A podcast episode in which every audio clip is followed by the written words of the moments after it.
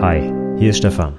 In dieser Podcast-Episode geht es ums Fachgespräch. Wenn du noch mehr Informationen zum Fachgespräch von mir haben willst, dann schau doch mal auf meiner Website vorbei. dasperfektefachgespräch.de. Und jetzt wünsche ich dir viel Spaß mit der Podcast-Episode.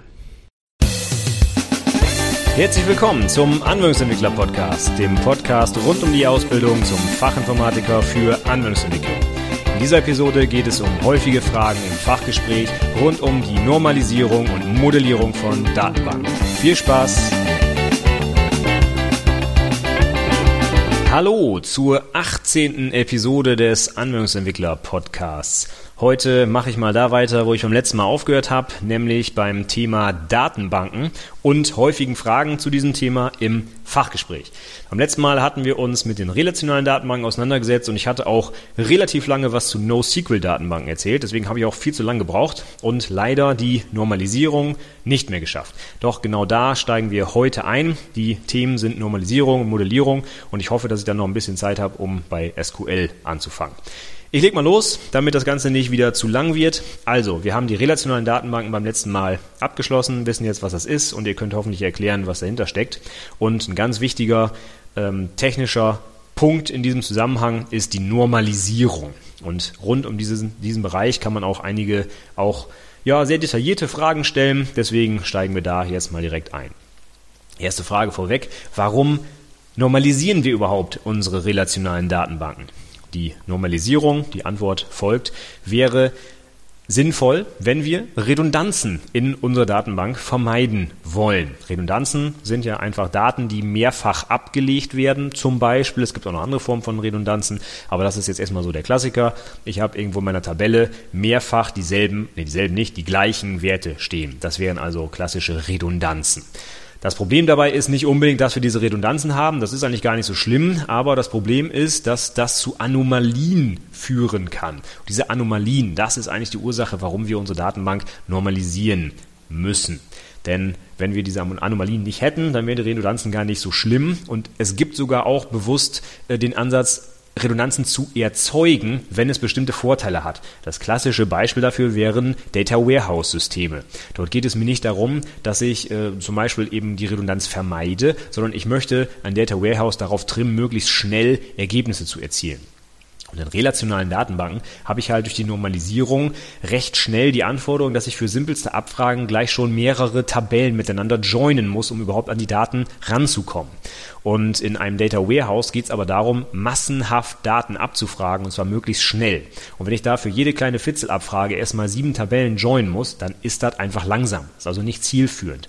Deswegen kann man ein Data Warehouse bewusst so aufbauen, dass die Daten redundant abgelegt werden. Dass also zum Beispiel tatsächlich in einer Tabelle die Kundendaten, ihre Bestellungen und die Artikel in den Bestellungen komplett in einer Zeile stehen, sodass ich also, wenn ich zum Beispiel mehrere Artikel habe, mehrere Zeilen habe, in denen die Kundendaten einfach wiederholt abgelegt werden. Das hat dann den Vorteil, dass ich eine einzige Tabelle nur auslesen muss, wenn ich an die Daten kommen will und den Nachteil, dass sie halt mehrfach drin stehen. Aber das interessiert mich gar nicht. Insbesondere deswegen nicht, weil ein Data Warehouse zum Beispiel meist ein, ein Abzug der Produktionsdatenbank ist, also nur ein zeitlicher Ausschnitt. Ich könnte also sagen, heute ziehe ich mir mal wieder die Produktionsdatenbank ins Data Warehouse und mache dann Auswertung darauf. Es kommt mir aber nicht darauf an, dass die zum Beispiel sekundengenau sind, als Beispiel. Sicherlich gibt es auch Unternehmen, die sekundengenaue Auswertung machen wollen. Äh, das ist dann ein anderes Thema, ja. Aber in so einem klassischen Data Warehouse, da habe ich so einen, man nennt das auch dispositiven Datenstand, auf dem ich dann Abfragen mache. Und da ist es mir also herzlich egal, ob die Daten da wunderbar normalisiert sind. Es kommt mir einfach darauf an, dass ich die Ergebnisse schnell habe. Und dazu kann ich sogar bewusst eine Datenbank denormalisieren, wenn mir das dabei hilft, meine Daten performant abfragen zu können. Also, wenn ich jetzt aber im produktiven Datenbanksystem, in meinem zentralen Datenmodell äh, Redundanzen habe, dann kann das halt zu Anomalien führen und die möchte ich in meinem produktiven Datensystem eben nicht haben. Welche Anomalien gibt es denn überhaupt? Und haben wir auch ein paar Beispiele dafür, wäre die Frage. Es gibt also drei Arten von Anomalien, die Einfüge, die Änderungs- und die Löschanomalie. Einfüge Anomalie lässt sich schön an einem Beispiel erklären, was wir auch gerade hatten in dem Data Warehouse. Angenommen, ich hätte Kundendaten und Bestellungsdaten und Artikeldaten alle in einer Zeile stehen. Das heißt, ich müsste, ich hätte eine, eine Zeile mit ganz vielen Spalten. Vorne stehen irgendwo die Kundendaten, in der Mitte irgendwie Bestellungsdaten und hinten die Artikeldaten zum Beispiel. Wenn ich in diese Zeile etwas einfügen wollte, was nur aus Teilen der Daten besteht, zum Beispiel habe ich einen neuen Kunden gerade angelegt oder möchte den anlegen, der hat aber noch gar nichts bestellt, ja, dann müsste ich den Kunden in diese Tabelle eintragen und habe aber hinten bei den Bestellungsdaten und bei den Artikeln gar keine Werte, die ich eintragen kann. Und es ist jetzt so, dass ich diesen Datensatz deswegen vielleicht gar nicht anlegen kann, weil das Pflichtfelder sind. Ich brauche diese Artikelinformation, aber der Kunde hat halt noch nichts gekauft. Also was soll ich machen? Ich kann diesen Kunden nicht anlegen, weil ich die als Pflichtfelder deklarierten Artikeldaten gar nicht füllen kann. Ja, das wäre die Einfügeanomalie. Wenn ich jetzt die nächste Anomalie mir anschaue, die Änderungsanomalie, dann bleiben wir bei genau diesem Beispiel. Ich habe also meine Kundendaten, Name, Vorname und so weiter da drin stehen und hinten die ganzen Artikel, die der gekauft hat. Und wenn ich jetzt eine Änderung vornehme, weil der Kunde zum Beispiel seinen Namen geändert hat, ne? Klassiker, irgendwer hat geheiratet, ändert seinen Nachnamen, dann müsste ich jetzt alle Datensätze aktualisieren, in denen dieser Nachname verwendet wird. Und das sind natürlich in diesem Konstrukt, was ich beschrieben habe, sehr, sehr viele.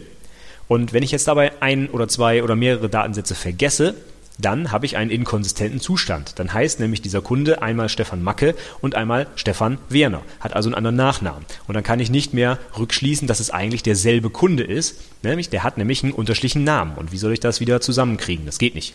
Deswegen habe ich dann also eine Änderungsanomalie an dieser Stelle. Und das letzte wäre die Löschanomalie. Das äh, lässt sich auch an diesem Beispiel verdeutlichen. Wenn ich zum Beispiel jetzt einen Artikel aus meinem Bestand löschen möchte, dann kann ich das nur tun, indem ich diesen ganzen Datensatz lösche, in dem aber auch der Kunde drin steht. Das heißt, wenn ich jetzt meine Artikel lösche, lösche ich automatisch die Kunden, die diesen Artikel gekauft haben, mit an dieser Stelle. Und wenn der Kunde jetzt aber nur diesen einen Artikel gekauft hat und keine anderen, dann ist, wenn ich die Artikeldaten lösche, auch automatisch dieser Kundendatensatz verschwunden. Und das wollen wir natürlich nicht. Dann hätten wir nämlich eine Löschanomalie und genau das wollen wir natürlich verhindern. Und deswegen normalisieren wir unsere relationalen Datenbanken. Wenn wir jetzt also erklärt haben, dass wir unsere Datenbanken besser normalisieren sollten, dann ist natürlich die Frage, die jetzt kommt, selbstverständlich, was gibt es denn für Normalformen? Wie sind die definiert und was bedeutet das? Und hier kann man sich jetzt als Prüfling wieder total auslassen. Das ist so eine Frage so ähnlich wie, was ist Objektorientierung, ne? aus einer früheren Podcast-Episode. Da kann man jetzt 15 Minuten lang Monolog halten und äh, geht dann mit der Eins aus der Prüfung wenn einen die Prüfer nicht unterbrechen und nochmal was anderes wissen wollen. Und bei Normalformen ist das so ziemlich auch das Gleiche. Da kann ich jetzt mal voll vom Leder ziehen, alles Mögliche erklären, von hier nach da kommen. Ich kann dann Fremdschlüssel erklären und ich kann auch die einzelnen Kardinalitäten erklären und so weiter und so fort. Also ich kann anhand dieser einen Frage so ziemlich alles abspielen, was ich so äh, zum Thema Datenbanken, relationale Datenbanken, SQL und so weiter alles gelernt habe. Das ist wirklich so eine, so eine klassische Erzähl mir mal was Frage. Aber bei diesen Fragen kommt es natürlich darauf an, dass ich mir, bevor ich antworte, eine Struktur zurechtgelegt habe, wie ich da vorgehe. Genau wie bei der Objektorientierung. Da kann ich auch nicht von Static auf Public auf was auch immer springen, was nicht zusammenpasst, sondern ich muss mir natürlich erstmal eine Struktur zurechtlegen. Womit fange ich an? Gehe ich vom High-Level-View zum, äh, zum konkreten Detail-View oder sowas, ja. Und in diesem Fall würde ich genau so anfangen. Ich fange erstmal mit der allgemeinen Beschreibung an. Was sind überhaupt die Normalformen? Und dann kann ich in die einzelnen Dinge nochmal tiefer reingehen, sagen, warum ich das machen sollte, äh, wie ich zum Beispiel jetzt bestimmte Beziehungen auflöse und so weiter und so fort. So, dann fangen wir an mit den drei Normalformen. Als erstes kommen mal die klassischen Definitionen. Die erste Normalform. Eine Datenbank ist in der ersten Normalform, wenn sie ausschließlich atomare Werte enthält. Die zweite Normalform. Eine Datenbank ist in der zweiten Normalform, wenn die erste Normalform vorliegt und alle Attribute voll funktional vom Primärschlüssel abhängig sind. Dritte Normalform. Dritte Normalform liegt vor, wenn die zweite Normalform vorliegt und es keine transitiven Abhängigkeiten mehr gibt. Das wären erstmal so die klassischen Definitionen, die ich abspulen würde. Wichtig dabei ist immer bei zweiter und dritter Normalform, die liegen nur dann vor, wenn die jeweils vorherige Normalform vorliegt. Ne? Also zweite Normalform immer als erstes antworten, die erste äh, Normalform muss auch vorliegen. Das ist ein wichtiger Bestandteil, sonst ist die zweite nicht erfüllt. Die bauen aufeinander auf. Jetzt können wir die Normalform mal durchspielen und gucken, was das denn jetzt konkret heißt. Und ich mache das jetzt der Einfachheit halber einfach an dem Beispiel aus der Wikipedia. Da gibt es nämlich einen äh, Artikel zum Thema Normalisierung und das Beispiel kann ich mir auch immer sehr gut merken und daran kann man es auch ganz gut nachvollziehen. Deswegen nehme ich das jetzt mal. Auch hier wieder mein Tipp an euch für die Prüfung. Legt euch ein schöneres Beispiel zurecht. Ne? CDs, CD-Datenbank, da kann man das schön dran erklären. Weiß aber natürlich jeder gleich, dass ihr das aus der Wikipedia habt. Ne?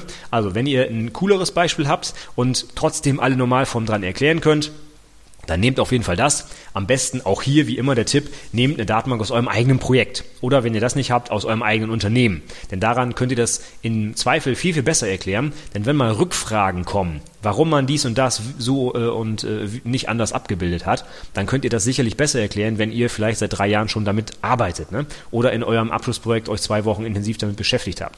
Wenn dann jemand die Rückfrage zu irgendeiner CD-Datenbank stellt, die ihr euch in fünf Minuten in der Wikipedia durchgelesen habt, dann wird es vielleicht schwierig, auf Detailfragen zu antworten. Ne? Also am besten sind immer eigene Beispiele. Ich nehme jetzt hier trotzdem die CD-Datenbank, weil man das einfach schön daran erklären kann und gut verstehen kann, meiner Meinung nach. Fangen wir an mit der ersten Normalform. Nur atomare Werte. Was bedeutet das? Es kann also zwei Möglichkeiten geben, wenn in einer Tabelle nicht atomare Werte vorliegen. Das erste wäre, ähm, wenn ich an eine Kundendatenbank zum Beispiel denke, dass ich in meiner Datenbank eine Adresse ablege und diese Adresse nicht auf die einzelnen Bestandteile aufteile, sondern gesammelt ablege. Also zum Beispiel meine Adresse ist Berliner Straße 1 in 12345 Berlin. Das heißt, ich packe diese Information gesammelt in eine Zelle, in eine Spalte im Prinzip.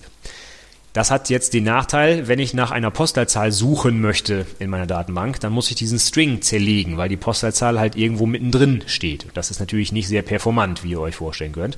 Deswegen sollte man diese Informationen, die eigentlich mehrere Einzelinformationen sind, nämlich Postleitzahl, Ort, Anschrift, vielleicht sogar noch Hausnummer separat oder Adresszusatz, ja, da kann man sich tausend Sachen ausdenken, wenn man die braucht. Das sollte man auf jeden Fall auf einzelne Spalten verteilen. Das ist die eine Anforderung.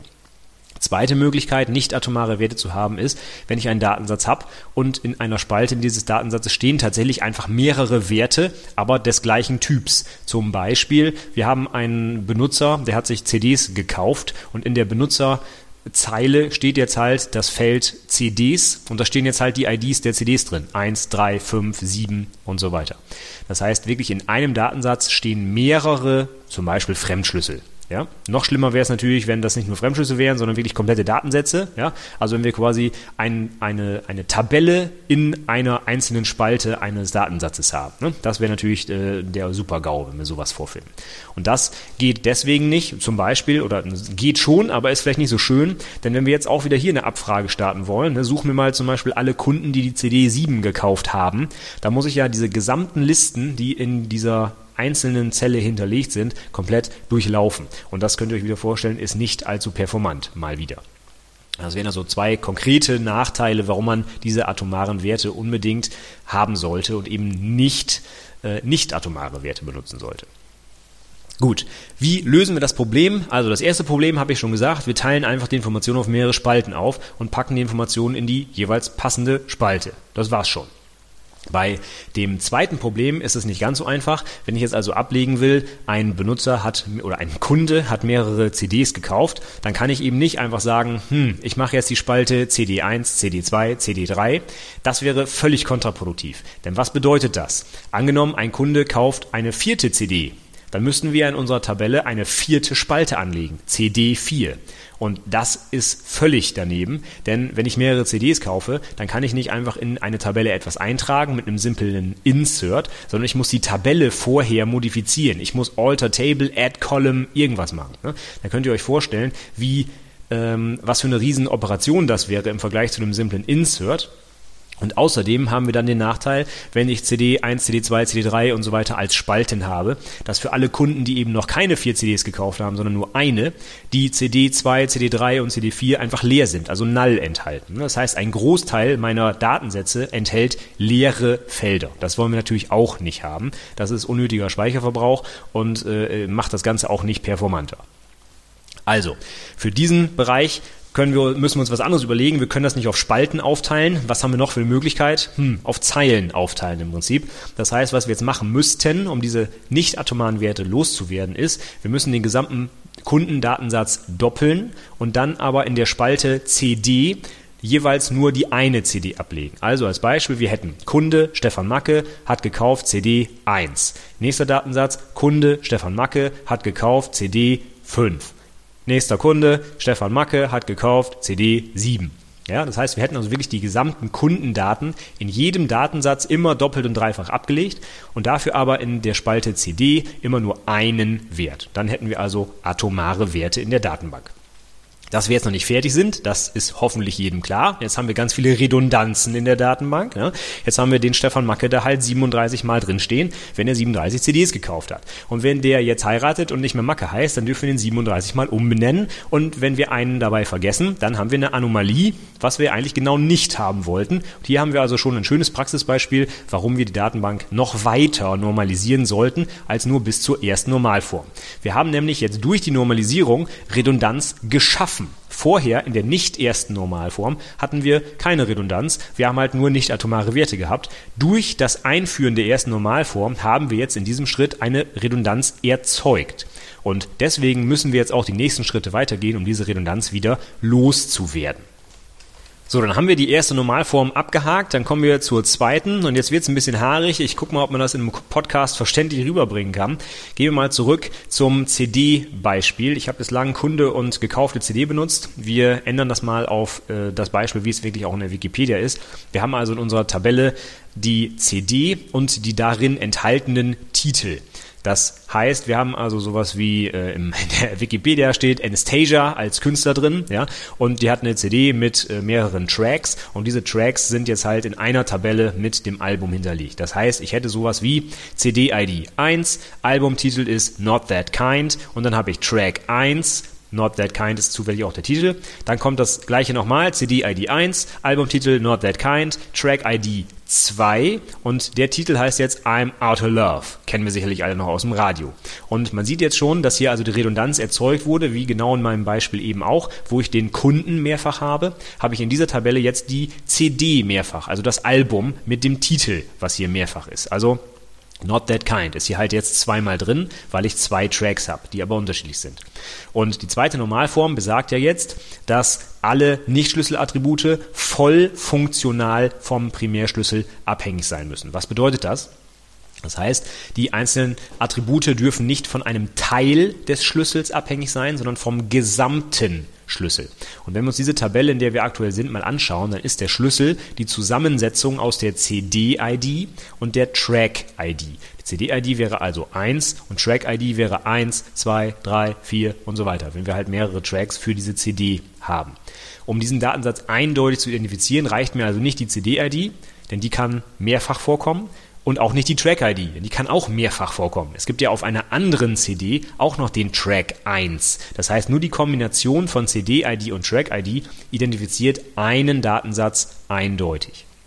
Wenn wir uns jetzt aber die Attribute, die weiteren Nicht-Schlüsselattribute der Tabelle anschauen, dann hängen die nur von Teilen dieses Primärschlüssels ab. Denn der Albumtitel Not That Kind, der hängt nur von der CD-ID ab. Der Albumtitel hat nichts mit den Tracks zu tun. Wenn ich die CD ändere, also in CD 2, dann muss ich auch der Albumtitel ändern. Das hängt nur von der CD-ID ab. Wohingegen der Titel des Tracks nur von der Track-ID abhängig ist. Also Not That Kind 1 hängt ab von Track 1 und nicht von der CD. Es gibt ja mehrere Titel auf einer CD. Und das bedeutet, diese Normalform ist verletzt. Was wir herstellen müssen, ist ein Zustand, wo jedes Attribut der Tabelle vom gesamten Schlüssel abhängt und nicht nur von einem Teil. Und hier geht es jetzt los, dass wir das nicht mehr in einer Tabelle regeln können wie bei der ersten Normalform, sondern hier müssen wir jetzt aufteilen auf mehrere Tabellen. Und im Beispiel, was wir jetzt hatten, würden wir eine Tabelle anlegen mit dem Namen CD und eine Tabelle anlegen, Titel oder Track oder Lied oder wie auch immer. Und in der Tabelle CD würden wir nur die CD-ID und den Titel der CD, gerne auch noch den Interpreten und Jahr der Gründung angeben, wie es in der Wikipedia steht. Und in der Tabelle Lied wird die CD-ID als Fremdschlüssel hinterlegt die Track-ID als Teil des Primärschlüssels hinzugefügt und dann eben der Titel, wie zum Beispiel I'm Out of Love, Cowboys and Kisses, Shine On You Crazy Diamond und was auch immer noch auf der CD so drauf war. Nun haben wir also in der CD stehen CD 1, Albumtitel Not That Kind, Interpret Anastasia. Und in der Tabelle Lead haben wir dann sowas stehen wie CD1, Track 1, Not That Kind. CD1, Track 2, Titel I'm Out of Love und so weiter. Und wenn wir uns jetzt die Tabellen anschauen, dann hängt der CD-Name in der Tabelle CD ausschließlich von der CD-ID ab und das Lied in Tabelle Titel hängt ausschließlich von CD-ID und Track ab. Das heißt also vom kompletten Schlüssel und nicht mehr nur von einem Teil des Schlüssels. Und das haben wir da erreicht. Eine sehr beliebte Frage in diesem Zusammenhang ist, welche Kardinalitäten werden denn bei der zweiten Normalform aufgelöst? Und was ganz viele Prüflinge dann sagen ist, hm, zweite Normalform wird wohl die einfachere sein, in der dritten wird ja auch noch was aufgelöst, also wird in der zweiten die 1 zu n Beziehung aufgelöst. Aber das ist falsch, denn in der zweiten Normalform wird tatsächlich die m zu n Beziehung aufgelöst und erst in der dritten wird die 1 zu n Beziehung aufgelöst. Wir können das jetzt hier am Beispiel auch sehen.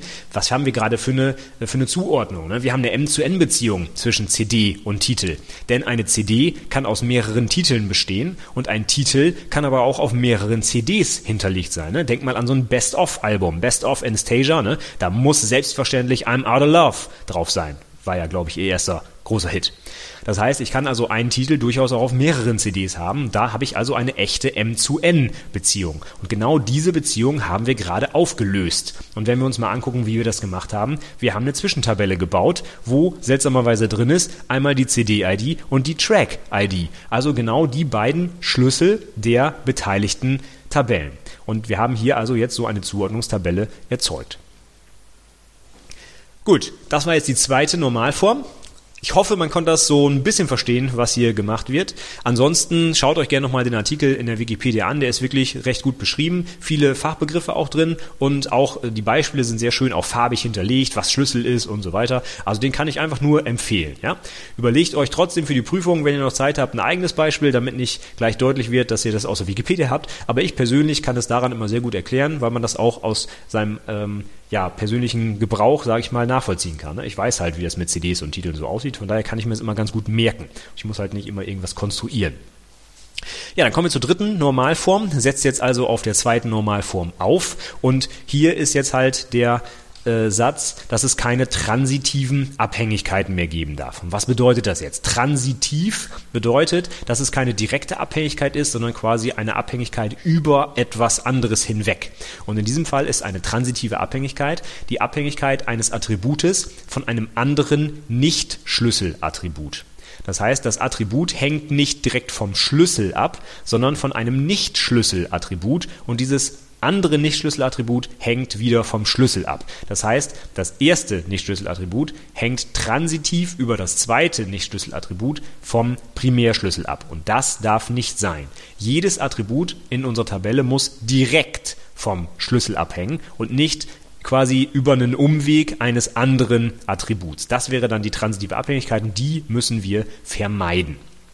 Das Beispiel aus der Wikipedia sieht jetzt so aus, dass wir in unserer CD-Tabelle, wo wir gerade die CD-ID drin hatten und den Albumtitel, zusätzlich auch noch ein paar Informationen zum Interpreten hinterlegt haben. Zum Beispiel bei CD 1 Not That Kind hätten wir Interpret Anastasia und Jahr der Gründung, was auch immer das bei Anastasia heißen soll, wäre zum Beispiel 1999 angeblich.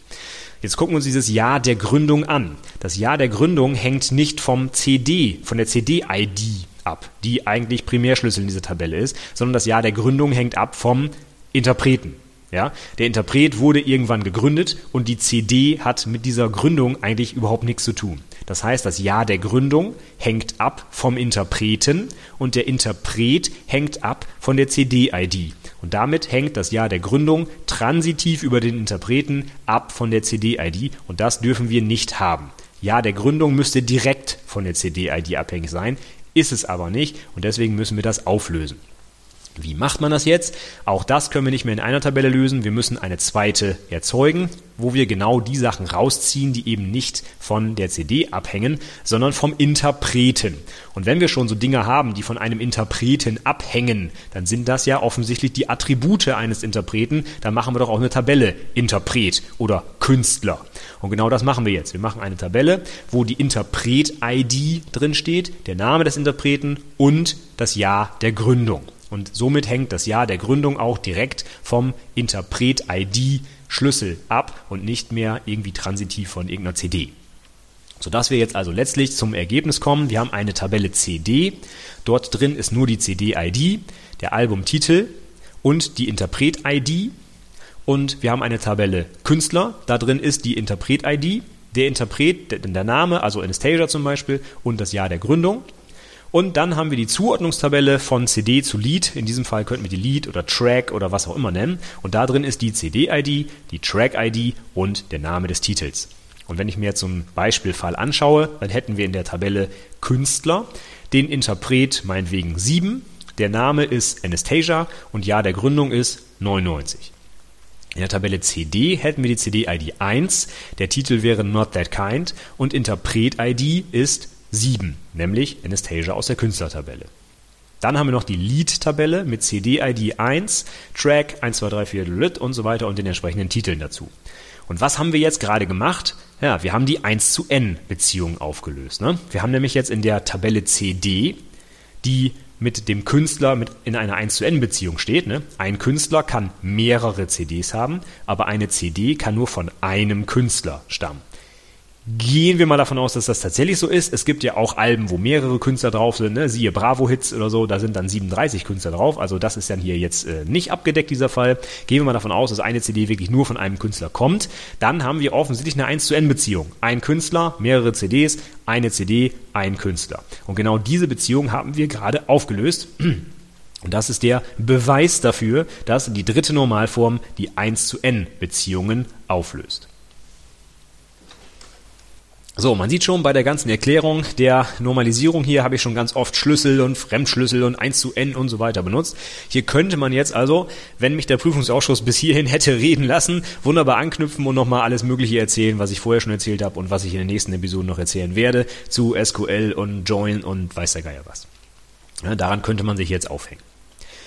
Gut, dann kommen wir zur nächsten Frage. Normalformen werden jetzt also abgehakt. Es gibt noch mehr Normalformen. Ne? Es gibt noch die Boycott-Normalform und vierte, fünfte Normalform und so weiter.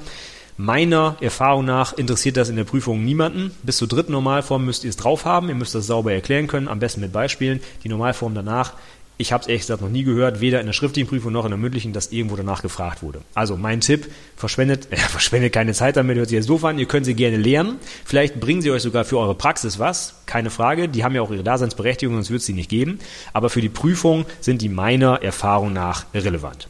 Aber für die, normal, also für die meisten Prüflinge wird es schon schwer genug, von der 1 bis 3 Normalform irgendwie äh, erzählen zu können. Deswegen gebe ich euch dringend den Tipp, guckt es euch an. Die Chance, dass irgendwas dazu kommt, ist sehr, sehr hoch, meiner Meinung nach. Ich gucke mal auf die Uhr. Wir haben es schon wieder äh, kurz vor 30 Minuten. Deswegen äh, versuche ich wenigstens mal den Bereich der Normalisierung heute abzuschließen mit den zwei Fragen, die noch übrig sind. Und zwar, was bedeutet referenzielle Integrität? Referenzielle Integrität ist so ein schöner Fachbegriff, der sich ganz gewaltig anhört, den man aber ganz einfach erklären kann. Und zwar, alle Fremdschlüssel zeigen auf gültige Datensätze. Das war's schon. Wenn wir uns jetzt mal die 1 zu n und m zu n Beziehung aus dem letzten Beispiel der Normalisierung anschauen, könnte es ja sein, dass ich einen Fremdschlüssel in eine Tabelle eintrage, zum Beispiel in die CD-Tabelle einen äh, Künstler-ID eintrage und diese Künstler-ID gibt es aber gar nicht in der Künstlertabelle. Das wäre schlecht, denn wenn ich jetzt die CD auslese und versuche, den Datensatz des Künstlers nachzuladen, dann sehe ich, huch, den gibt es ja gar nicht. Und dann gibt es einen Fehler oder ich kriege einen Künstler, der null ist oder sonstige Dinge. Das darf natürlich nicht sein. Das heißt, diese Fremdschlüsselbeziehungen, die sollten bitte in einer relationalen Datenbank auch korrekt auflösbar sein, sonst haben wir ein Problem, ein Datenproblem. Und das müssen wir irgendwie gewährleisten, dass das äh, die Datenbank immer ja, einhält, dass die Fremdschlüssel eben zu gültigen Datensätzen führen. Und der Fachbegriff dafür heißt referenzielle Integrität. Kann man sich auch erklären. Integrität, wann sind Daten integer? Ja, wenn sie stimmig sind, ne, wenn sie konsistent sind, wenn sie korrekt sind. Und referenziell bedeutet bezogen auf die Referenzen. Und was ist eine Referenz in einer relationalen, Daten, in einer relationalen Datenbank? Ja, die Schlüsselbeziehungen. Also eine Referenz ist eine Schlüsselbeziehung, eine Fremdschlüsselbeziehung. Das heißt, die referenzielle Integrität bedeutet, dass meine Schlüsselbeziehungen konsistent korrekt sind. Und das habe ich gerade erklärt, was das bedeutet. Jetzt ist gleich die Anschlussfrage, wie kann ich denn gewährleisten, dass die referenzielle Integrität in meiner Datenbank auch immer da ist, dass die äh, ja, erhalten ist und auch aufrechterhalten wird, wenn ich zum Beispiel Datensätze einfüge, lösche und so weiter. Und da gibt es verschiedene technische Möglichkeiten, das zu gewährleisten. Vier an der Zahl und die würde ich gerne einmal durchgehen und das erwarte ich eigentlich auch, dass Prüflinge mir das erklären können. Die erste Möglichkeit ist, dass ich die referenzielle Integrität nicht wahre. Das heißt, ich erlaube der Datenbank einfach alles Mögliche zu löschen, zu setzen, wie ich lustig bin. Das heißt, wenn ich einen Fremdschlüssel in die Künstlertabelle eintrage und äh, den Fremdschlüssel gibt es gar nicht in der referenzierten Tabelle, dann macht die Datenbank einfach nichts und erlaubt das einfach. Ja, das wäre so, dass die referenzielle Integrität dann eben nicht gewährleistet wäre. Also ganz deutlich, das führt nicht zur referenziellen Integrität, ist aber ja eine Möglichkeit, die ich meiner Datenbank beibringen kann. Wenn ich die referenzielle Integrität äh, nicht haben will oder mich interessiert die nicht, dann sage ich halt einfach, ja, mach nix. Und wenn ich so einen Fachbegriff dafür nennen müsste, wie er auch häufig in Datenbanksystemen tatsächlich dann technisch heißt, könnte man das No Action nennen. Das heißt, ich sage, wenn jemand irgendwas mit einem Fremdschlüssel machen will, was nicht erlaubt ist, ja, dann ist mir das egal, No Action, mach einfach nichts, lass den mal machen, der wird schon wissen, was er tut. So, die nächsten drei, die noch kommen, die gewährleisten dann allerdings die referenzielle Integrität. Der erste, der einschränkendere von den dreien, bedeutet restrict und das heißt einfach, dass es einfach verboten wird, eine Aktion durchzuführen, die zur Auflösung der referenziellen Integrität führt. Als Beispiel, ich möchte einen Datensatz aus einer Tabelle löschen, auf den es noch Referenzen gibt. Also, ich habe zum Beispiel meinen äh, Interpreten Anastasia mit der ID 7 und ich habe eine CD, Not That Kind, die auf diese 7 zeigt als Interpret-ID. Wenn ich jetzt Anastasia lösche, wäre es ja so, dass in der CD-Tabelle diese 7 noch drin stünde, aber dieser Datensatz hinter der 7 in der Interpretentabelle, den gibt es ja nicht mehr. Das heißt, die referenzielle Integrität wäre verletzt. Jetzt sage ich der Datenbank mit Restrict, wenn ich Anastasia löschen will und es gibt noch Datensätze, die darauf zeigen, dann verbiete das Löschen einfach. Wenn ich das Ding jetzt wirklich löschen wollte, müsste ich also erstmal alle CD-Datensätze löschen, die auf Anastasia zeigen und kann erst danach den Datensatz Anastasia selber löschen. Das ist das restriktivste, wie auch Restrict schon andeutet. Ja, ich kann es einfach nicht machen. Ich kann die Tabelle oder den Datensatz nicht löschen, wenn noch Sätze auf diesen Datensatz zeigen. Das nächste, was ich setzen kann in der Datenbank, ist Cascade. Da könnte ich der Datenbank sagen, wenn ich einen Satz lösche, auf den gezeigt wird, dann lösch bitte automatisch alle Datensätze mit, die auf diesen Datensatz zeigen. Als Beispiel, wenn ich Anastasia lösche, dann werden automatisch alle CDs, die von Anastasia stammen, mitgelöscht. Da könnt ihr euch vorstellen, dass das ziemlich gefährlich ist. Ne? Ich lösche einen Datensatz und auf einmal wird in einer anderen Tabelle gleich alle äh, möglichen Sachen dazu mitgelöscht. Das ist vielleicht ein bisschen gefährlich. Ne? Wenn man sich jetzt überlegt, das Ganze kann sich ja noch wirklich kaskadierend durchziehen. Das heißt, ich lösche Anastasia, es werden alle CDs gelöscht, die CDs werden gelöscht, dann müssen auch alle Tracks auf diesen CDs gelöscht werden und so weiter und so weiter. Das heißt, ich könnte, wenn ich Pech habe, einen ziemlich großen Teil meiner Daten löschen, nur weil ich einen Interpreten entfernt habe. Also Vorsicht bei dieser Geschichte, muss man aber äh, von Fall zu Fall sehen. Vielleicht ist es auch durchaus sinnvoll, das zu machen. Und die letzte Möglichkeit, wenn ich den referenzierten Datensatz lösche, kann ich einfach die Fremdschlüssel, die darauf zeigen, auf Null setzen. Und dementsprechend heißt diese Option auch Set Null. Was hätte das für eine Konsequenz? Wenn ich Anastasia lösche, dann würden halt in den CDs von Anastasia die Fremdschlüssel, die auf Anastasia gezeigt haben, alle auf Null gesetzt. Das heißt, ich könnte die CD-Tabelle noch durchlesen, würde dann allerdings keinen Interpreten finden. Ich hätte dann wirklich nur noch eine CD, kann aber nicht mehr nachlesen, von wem sie stammt, denn die entsprechende Referenz fehlt ja. Der Zustand der Daten ist trotzdem konsistent, sofern ich erlaube, dass eine CD halt keinen Interpreten hat wenn ich das, äh, wenn mein, mein Datenmodell das nicht hergibt oder wenn ich sage, es kann keine CD geben ohne Interpret, das ist kein gültiger Datensatz, dann kann ich dieses Set Null auch nicht verwenden, denn das würde ja dazu führen, dass ich beim Löschen halt ungültige CDs bekomme. Das heißt, das wäre dann nicht die richtige Option. Da müsste ich eben Restrict oder Cascade benutzen.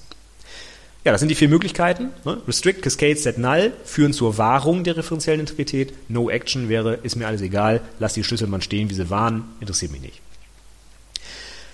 Ja, dann habe ich schon mal wieder äh, deutlich überzogen zu dem, was ich eigentlich machen wollte. Habe heute nur die Normalisierung geschafft. Dann werde ich beim nächsten Mal weitermachen mit der Modellierung von Datenbanken und SQL, Transaktionen und so weiter, was alles noch zu Datenbanken mir vielleicht noch bis dahin einfällt. Ist ja ein sehr weites Feld. Ich wiederhole es aber gerne nochmal ist für alle IT-Berufe relevant und interessant, sowohl in Ganzheitlich 2 als auch im Fachgespräch. Das ist quasi Brot und Butter jedes ITlers. Datenbanken bestimmen unser Leben heutzutage. Es gibt keine Anwendung, die ohne Datenbank arbeiten. Im Prinzip, also die meisten tun das. Gerade auch unsere geschäftskritischen Anwendungen, die wir ja häufig entwickeln. Von daher ist es auch kein Problem, wenn wir ein paar mehr Episoden zum Thema Datenbanken haben. Ist wirklich ein bestimmendes Thema in der IT. Damit wäre ich dann für heute durch mit diesem Thema. Ich sage vielen Dank fürs Zuhören. Wenn ihr äh, Feedback für mich habt oder Fragen habt, dann könnt ihr mich erreichen unter mail at anwendungsentwicklerpodcast.de oder per Kontaktformular auf der Website. Ihr könnt mir auch gerne ähm, auf der, äh, zu der Podcast-Episode hier Kommentare hinterlassen, direkt zum Pod äh, Podcast-Beitrag im Blog. Wenn ihr die Shownotes zu diesem Blog euch an, zu, zu diesem Podcast euch anschauen wollt und mir einen Kommentar hinterlassen wollt, findet ihr das wie gewohnt unter anwendungsentwicklerpodcast.de slash 18 für diese 18. Episode. Ich würde mich freuen, wenn ihr mich weiterempfehlt oder mir Feedback gebt. Gern dürft ihr mir auch ein iTunes-Review hinterlassen. Unter anwendungsentwicklerpodcast.de slash iTunes kommt ihr direkt auf die Seite, wo ihr ein Review hinterlassen könnt. Das würde mich sehr freuen, würde dazu beitragen, dass der Podcast noch ein bisschen weiter verbreitet wird und ich noch mehr Azubis helfen kann. Und zuletzt, wie immer, der Hinweis, wenn ihr Interesse habt, tragt euch gerne meinen Newsletter ein. Unter anwendungsentwicklerpodcast.de slash Newsletter bekommt ihr einmal die Woche die neuesten Infos aus Podcast und Blog und auch meine Links der Woche schon eine Woche im äh, Vorfeld. Und ihr könnt euch jederzeit wieder austragen, wenn es euch nicht mehr gefällt oder euch nicht mehr weiterbringt. Also ihr geht da keine Verpflichtung ein. Würde mich freuen, wenn ich so mit euch in Kontakt treten könnte. Das war's für heute. Ich sage vielen, vielen Dank fürs Zuhören und bis zum nächsten Mal. Tschüss.